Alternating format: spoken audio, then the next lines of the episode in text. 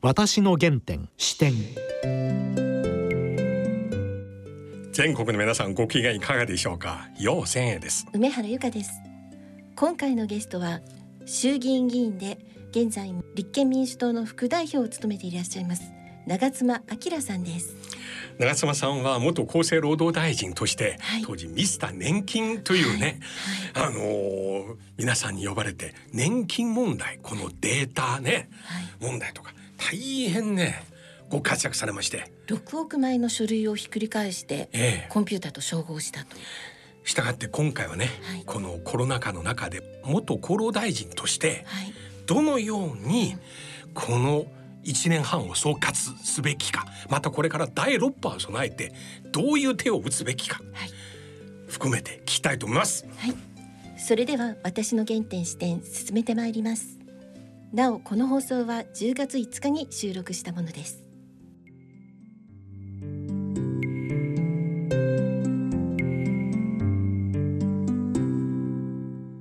私の原点視点大変ご無沙汰しております。ご無沙汰しております。前回中野駅の近くの事務所にお邪魔しまして、はい、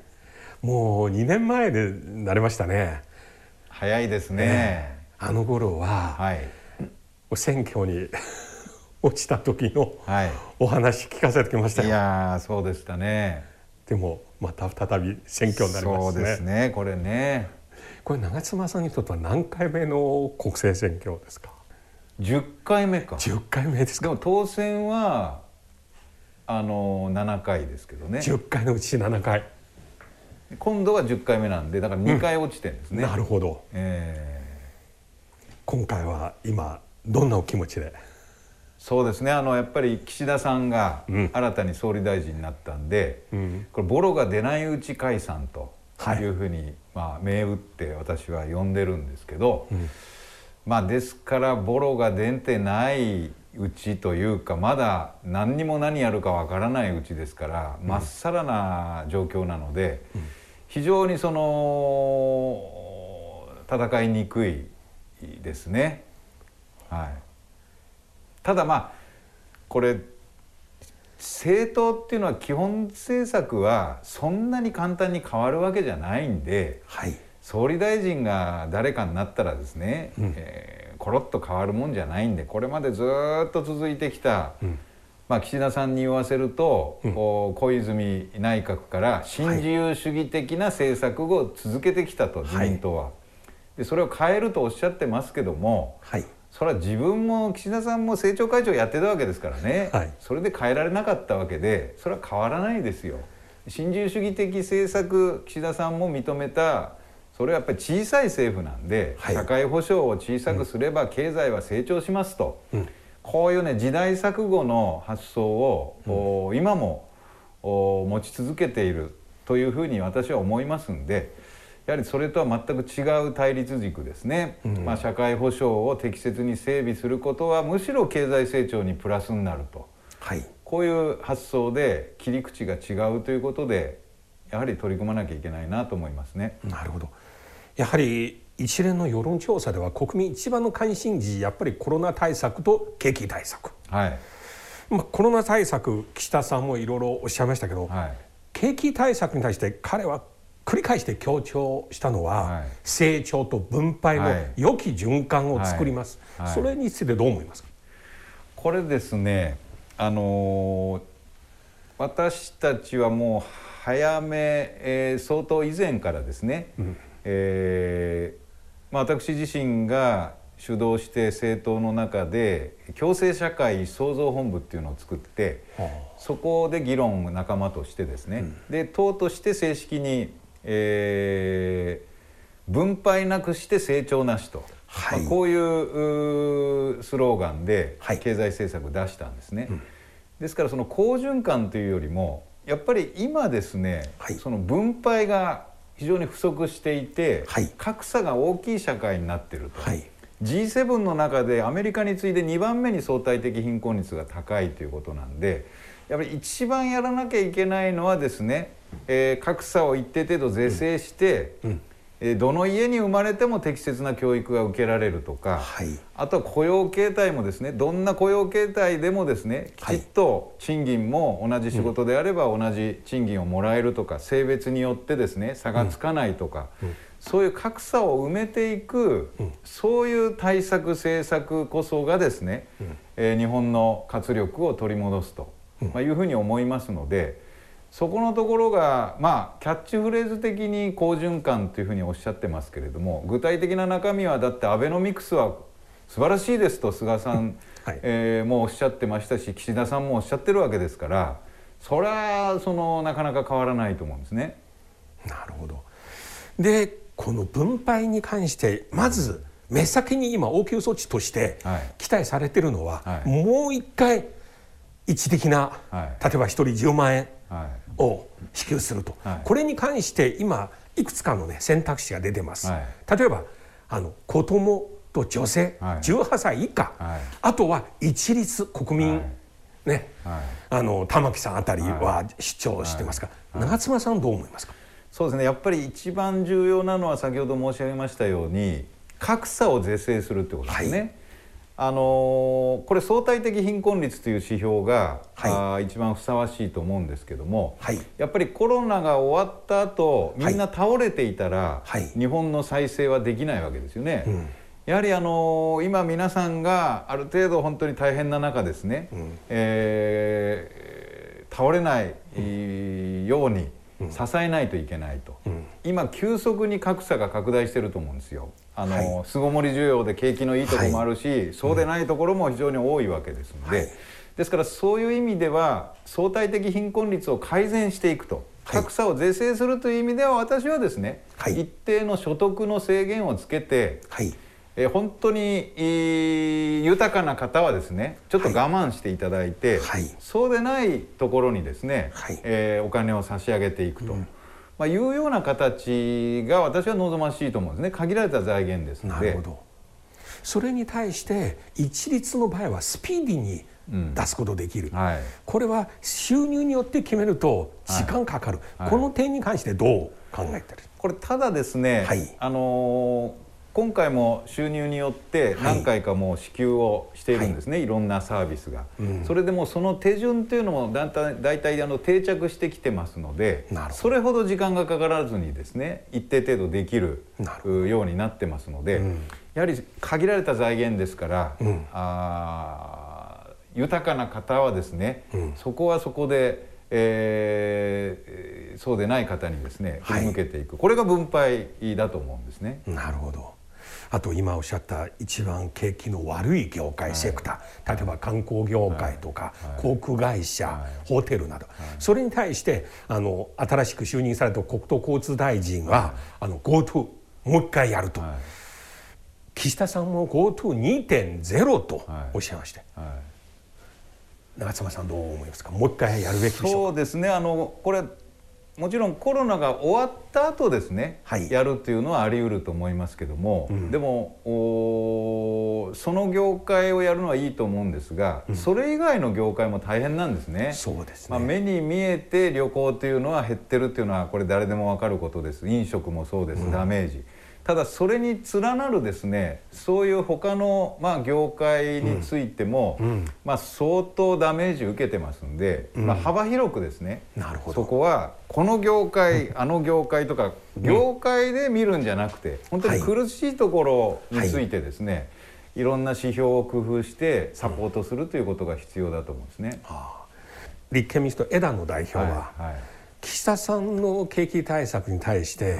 逆に立憲の方が、より具体的な中間層を強くする方法として、はい、1,000万円以下の減税、これを具体的にどのように実施されますか？これはですねあのコロナ禍の後の、まあ、経済政策の一環として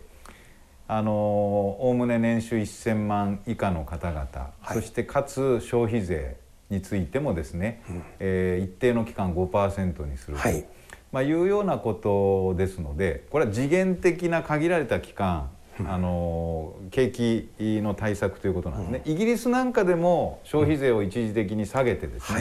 はい。景気対策をした経験もありますので、うん、まあ、そういうようなことでですね、えー、格差を是正することにもそれはつながってくるような制度設計をしてですね実施していくということですね。うん、今消費が冷え込んでることは非常に明らかな現象です。はいはい、それに対してあの統計では実は、国民の金融資産がかなり増えました。で本当にこれ先進国の中でこの増え方というか、はい、すごいもう統計になってますが、はいどんどんお金を使ってもらうために、私はやっぱり消費税減税かなり有効的な措置だと思います。で現実には共産あるいは国民あるいは立憲、皆さんこの点一致してますよね。はい岸田首相これはやる可能性ありますか？いやこれやっぱりまあなかなか財務省がついてますからあ非常に難しいんじゃないかというふうに思いますね。ただ我々も次元的に期間を決めてですね、うん、やはりそういう措置を取る必要があるというふうに考えてるんですね。今はやっぱり同世代今生きてる人がですね本当にコロナのことでもう倒れてしまうということがあればですね終わった後も再生できませんのでで終わった後もですね、えー、きちっとですね収入を確保していただくような状況にないと、うん、日本を立て直すこともできないんで、うん、そういう視点からですね、はい、やはり財政出動をすると、はい、いうことは必要だというふうに思います。はい、先ほど冒頭長妻さんおっしゃってやはり従来の発想ではなく必要な社会整備をどんどんやるべきそれによって良き循環が始まると。これは私のイメージではかつて民主党政権はあの例えば蓮舫さんとかこういう削ることは非常に一般のイメージがありましたが、その点に関して今長妻さん違う考えになりましたか？やはり積極的にもっとこの国のインフラをどんどんやっていくと。ただこれはですね、はい、私はあの平時になった時に、はい、コロナが終わってですねで一定程度経済の、はい、再生もできた後は、やっぱりこれ財政規律を重んじてですね、はい、どんどんその赤字国債を出してですね、はい、どんどんばらまくということはこれは現に慎まなきゃいけないと思ってますので、はい、ただ一時的な今危機ですので、うん、そういう状況の中では、まあ、そういうことも必要になるんじゃないかと、まあ、いうふうに思ってます。やっぱりですね、うんあのー、これこの世に生まれたからには、うん、一度きりの人生、うん、生かされてる命です、はい、で誰でも初めはですね人のために役に立ちたいと思う気持ちを持ってると思うんですね、はい、でもそれが富とチャンスが偏ってしまうこの格差の壁で、はいなかなか自分の力発揮できないと、はい、男女格差の壁もあるし、うん、教育格差の壁もあるし、うん、非正規雇用の壁もあるし、そういう格差を取り除く格差の壁を取り除くということが、はい、やっぱり日本の、うん、経済の成長にも私は結果としてつながると思うんですよね。AI とか量子コンピューターとか、はい、いろんなですね分野をお金をつけて成長させるっていうのはこれ重要ですけども一番重要なのはそこの担い手ですよね。はい、そこを担い手がきちっと育ってないと、うん、それ絵に描いた餅があるんで今あまりにも日本はですねそういう意味ではいい絵に生まれれば能力が発揮できるけれどもそうでない多くの方がですね、はい、なかなかこの力発揮できないと。この現状を変えない限り経済なんか成長できないと思うんですね。うん、今学生たちといろいろ話して、本当にね奨学金借りて、なんとか4年間、卒業しようと、だけどその後30いくつまでずっと自分の月給から返して、結構多いですよ。これね今ね親ガチャという言葉が、親ガチャですか？あの、ネット上でも言われてますけれども、やっぱりこのあまりにも差が激しすぎるとやっぱりそういう気持ちにもなってしまいますよね。あといろんな壁が日本には多くなってあのー、空気の壁っていうのもあると思うんですよ。と言いますと？集団同調圧力ですね、はい、やっぱり日本の組織っていうのは、うん、同じ価値観の、うん、発想が多い組織だと、やっぱり空気を読めと、はい、その企業ぐるみの不正とか、はい、あるいはいじめとか、はい、いじめも不正も悪いっていうのは誰でも分かるんですよね、うん、でも分かっちゃいるけどやめられないと。空気の力があって、はい、みんなもやってるからちょっと自分だけいい子になれないなということで組織自体がクラッシュしてしまって問題が表に出ないと、うん、でも空気を読みすぎたらその人は空気になっちゃうと思うんですね。はい、でもいっそ日本の社会組織は空気になった方が楽に生きられるのかもしれないと。こんなね思いを持たせるような組織や社会は、うん、そのいくら経済成長で素晴らしい AI とかなんとかぶち上げても、うん、担い手がですね育たないと思うんですよね。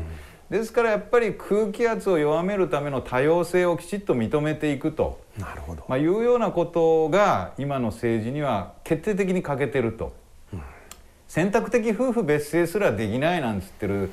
政治はですねこれ先進国から見たら恥ずかしいわけですんでですね、うん、そういうその空気の圧力を弱める創意工夫を花開かせていくと、はい、昔の日本の産業というのは輝いてましたよね。はい、ところ今は言葉悪いですけどスマホの部品メーカーみたいなですねそういうそのなかなかこの土俵を総取りするような、うん、そういう発想が日本から生まれてこないと。はい、こういうところがすごく気になるところでそれを打開することが政治が変わればできると思います。なるほど。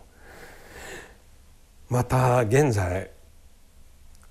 岸田首相もそうおっしゃったけど要するに企業がより従業員の給与を上げるように政治の力を発揮すると。だけどこの話もここ10年ずっと語られて企業療法をなんとか減らしていこうと、なかなか動かせなかったんですよ。これについてどう？そうですね。やっぱりあのいろんな税制とかですね、はい、法人税とかお給料増やしたところは優遇するとかですね、はい、ただやっぱり今ですね非正規雇用の方々が4割超えてるわけですよ。はい、ですからその非正規雇用の方々は企業から見るとすぐ解雇しやすいから、あまりお金をかけて、えー、人材教育しないと社内教育しない、勢い賃金も、はい、低く使えるみたいな話があるんで。私はそのまずは契約社員ですね、はい、期限を決める契約社員は原則ですね厳しく規制をすると。ヨーロッパ諸国は原則禁止になってますからね契約社員っていうのは。うん。ですからそういうような措置をしてやはり正社員に近い形にですね、皆さんをしていくと、うん、あるいは最低賃金もやっぱり日本低すぎますよね、はい。まあ、無理ない形で徐々にさらに上げていくと、うん、ドイツは一律でですね一気に最低賃金上げて、うん、そして経済活性化したと、まあ、こういう例もあるわけですので。やはりあまりにもこれ賃金が低すぎるというのは、これはもうずっと日本の課題ですね。分配の問題解決するならここから着手しなければなりませんね、うん、そうですね。ですから経団連に気を使ってばっかりいると、うん、なかなかできにくいんですが、うん、やはりこの私は経団連という組織は本当素晴らしい組織で、はい、あの大切で私も日経ビジネスという記者になって相当取材もしましたけれども、はい、ただ自民党はですね 経団連の言うことをちょっとあまりにも聞きすぎる側面があるんじゃないかなと特に雇用体系なんかについてですね経団連の前身の経済団体が、ある意味ではその非正規雇用、はい、雇用のポートフォリオ論っていうのをぶち上げて、うん、正社員だらけの日本企業じゃ国際競争力がつかないと、うん、こういうような主張をし始めて自民党も真に受けてどんどんどんどん、はい、えー、派遣からですね非正規雇用を増やしてしまったという苦い経験がありますんで、やっぱりそこを逆転する必要があると思うんですね今。はい。あと長妻さん以前厚労大臣を務められまして、はい、でこの2年近くのコロナとの戦いをご覧になって菅政権の一番の問題はどこにありますか？一つだけ問題を言えと言われればですね間違いなく言えるのは、はい、最悪の事態を全く想定していないと、はい、そのまま楽観的なことを国民の皆さんに言ってそれ自分もそういうふうに思い込んでんじゃないかと思うぐらい楽観的なんですね。で本当に激しくなったらば感染がそして入院できなくなったらば対応しましょうと、はい、こういうような非常に後手後手の話で。で今もですね年末年始私たちは最悪の事態を想定したら第6波が起こるし、はい。うん、そして最悪の事態ですねワクチンが効きにくい変異株が猛威を振るうと、うん、これワクチンが効きにくい変異株相当恐怖ですよね。はい、ですからそういうことが起こるという最悪の事態を想定した前提で今準備する大切な期間ですよね、うん、少し落ち着いてるんで、ところがそういう気配がないわけですよ。やっぱり最悪の事態を想定して今回の緊急事態宣言は解除したんですかと聞くと、うん、いやいやそこまではっていう話が出てくるんで、うん、そんなバカな話があるのかと。私もその必ず100%年末年始第6波が来てワクチンの効きにくい変異株が起こるというふうに断言はできませんけれども、はい、専門家がですねそういうことをおっしゃってる方がいる以上、はい、政府はですねやっぱりそれを想定して間違いが起こらないように準備するというのがやっぱり危機管理であり、うん、国がある意味だと思うんですよね。ですからそういうその悲観的に想定し楽観的に実行するというですね、その危機管理の要諦がなかなか政府の中で行き届いてないんじゃないかということで心配になっております。うん、我々はあの政府の総裁選から始まってずっと空白を埋めるためにもう連日ですね、うん、えー、役所に行ってすり合わせをして要請をすると、今日も今厚生労働省行ってまいりましたけれども、もう連日役所に足運んであの間違いがないように取り組んでます。多くの患者の方が病院に入れなかった、はいまた自宅療養という形で亡くなられた、それに対してい。ろいろ原因分析あります、医師会が問題だと、あるいは法制度が芝だと、それについてどう思いますか？そうですね。あの8月だけでも何百人もの方が自宅で無念の死を迎えられたということがありました、はい、やはり一つ大きな原因はですねやはりあの今地方自治体、はい、都道府県が医療の最終責任を負うと、はい、こういうような体裁になってるんですね法律の考え方も。で、それは平時であってしかも緊急時の今もそれが続いていると、うん、そうじゃなくて国はですねお手並み拝見で後ろから見てんじゃなくて、全面的に出てですね、都道府県にお任せじゃない形で、取り組まないといけないと、はい、人物金はもう存分に国が手当するからあるいはあ赤字が出た時クラスターが出た時あるいはコロナの患者さんを見て、うん、本当に経営が厳しくなった時は必ず助けますと補填しますというメッセージを出しながら国が前面に出ていなかったというのが大きな教訓だと、まあ、いうふうに思うんですね。これ日本がそもそもですね、はい、民間病院の比率が G7 の中で一番高いんですよ。はい、でベッドの数は人口あたり一番多いんですよ先進国で、はい、ところがお医者さんの数や看護師さんの数は先進国の中でも人口あたり最低レベルなんですよ。だからベッド空いてんのに入院できないと。こういうバカなことが起こるわけで医療費をいびつに削ってきたツケが今回ってきてるんでですからここで本当にですね社会保障医療の充実というのは、うん、むしろ経済成長の基盤を固めることにつながるんだ、うん、今までのように社会保障を充実すると経済にマイナスになるから、うん、社会保障は軽くしましょうと、こういうような発想は転換してもらわないと困ると思うんですね。なるほど。いや私先ほどおっしゃった有事の時、中央の力と中央が前面に出ること、大賛成です、ね、今回のこの1年半の状況を見て、もう社会主義資本主義民主主義が独裁国家関係なく、アメリカでも中国でも、あの時は中央が直接トップダウンで判断して、あの私も中国のねいろいろ問題は非常に嫌だけれども、うん、しかしあの武漢の2020年3月のあの頃の状況もう軍用機、数千人の医師看護師を、もうまるでパラシュート部隊のように連日そこへ送る、そして10日間であのような野戦病院をすぐ作ること、これはもうやはりアメリカバイデン政権も同じことをやりましたね。そこは日本はこれから法整備としてこの部分をそうですね。医療の緊急時の体制というのは、はいうん、やっぱり法律で手当する必要があるというふうに思いますんで、うん、これやんなきゃいけないですね。あの横浜のダイヤモンド号あの船、うん、大変な状況になって最後自衛隊の医師が乗船しましたよね。もちろんそれは国が動かす動かせる力ですけども自衛隊ではないと同時に中央政府が動かすことできる。そうですね。これさっきも申し上げたように日本はアメリカよりも民間病院の比率が高いんですね。うんうん、ですからこれまでの路線は公立病院、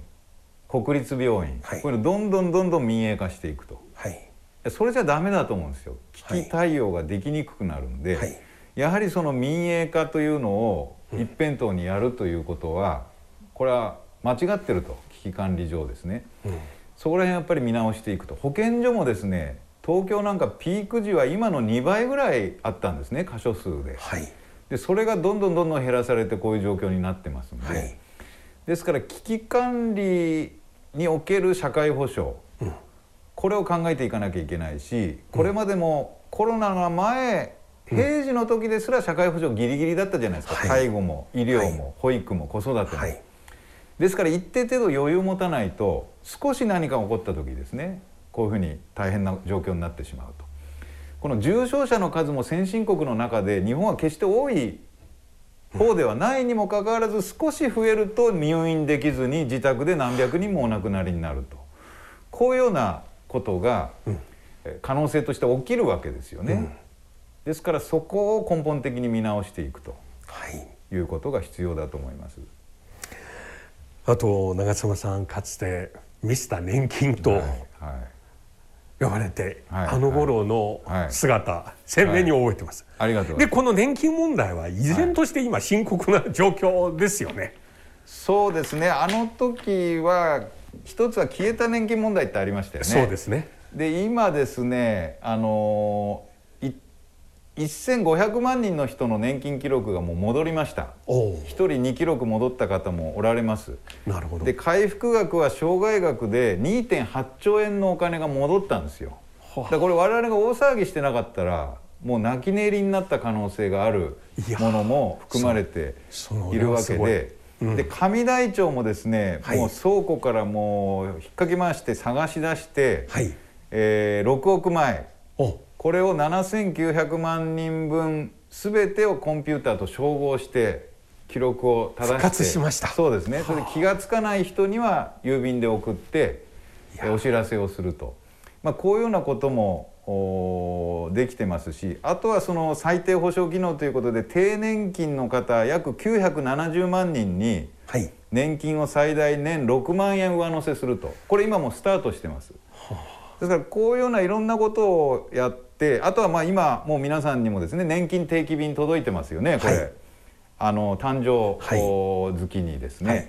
まあ、そういうことで間違いのないようにするとかあとはその無年金者の方が問題になってたんですが今までは25年保険料払ってないと1円ももらえないんですよ、はい、24年だけ保険料払ってても保険料没収の上年金もらえないっていう非常におかしい制度だったのを、まあ、最低でも10年以上保険料払っていれば年金はもらえますということにもこれも変えました。それからいろんなことに取り組んで、えー、おりますんで、うん、まあ、これからも引き続きもう一番の老後の支えですので、うん、みんな老後になりますからお年を召しますんで、まあ、大切なことだということでこれもライフワークとして取り組んでいきたいと思います。今日はどうもありがとうございました。ありがとうございます。私の原点視点。いや久しぶり歯切れの良い話、はい、聞きましたね、はい、もう成長と分配の話もそうですが最後のねこのコロナ禍に対してまず一番すべきこと教訓としてこれから本当に第6波起きるかどうか別としてあるいは新型コロナウイルスとは別の病気これからまた起きるかもしれないそういう意味でも平時と有事の時の2つのシステムを構築すべきですね。最も悲観的な予想をしてそして最も楽観的に行動しろというね、はい、言葉がとても印象的でした。またぜひお呼びしたいと思います。はい。それではそろそろお時間です。お相手は陽千へと。梅原由香でした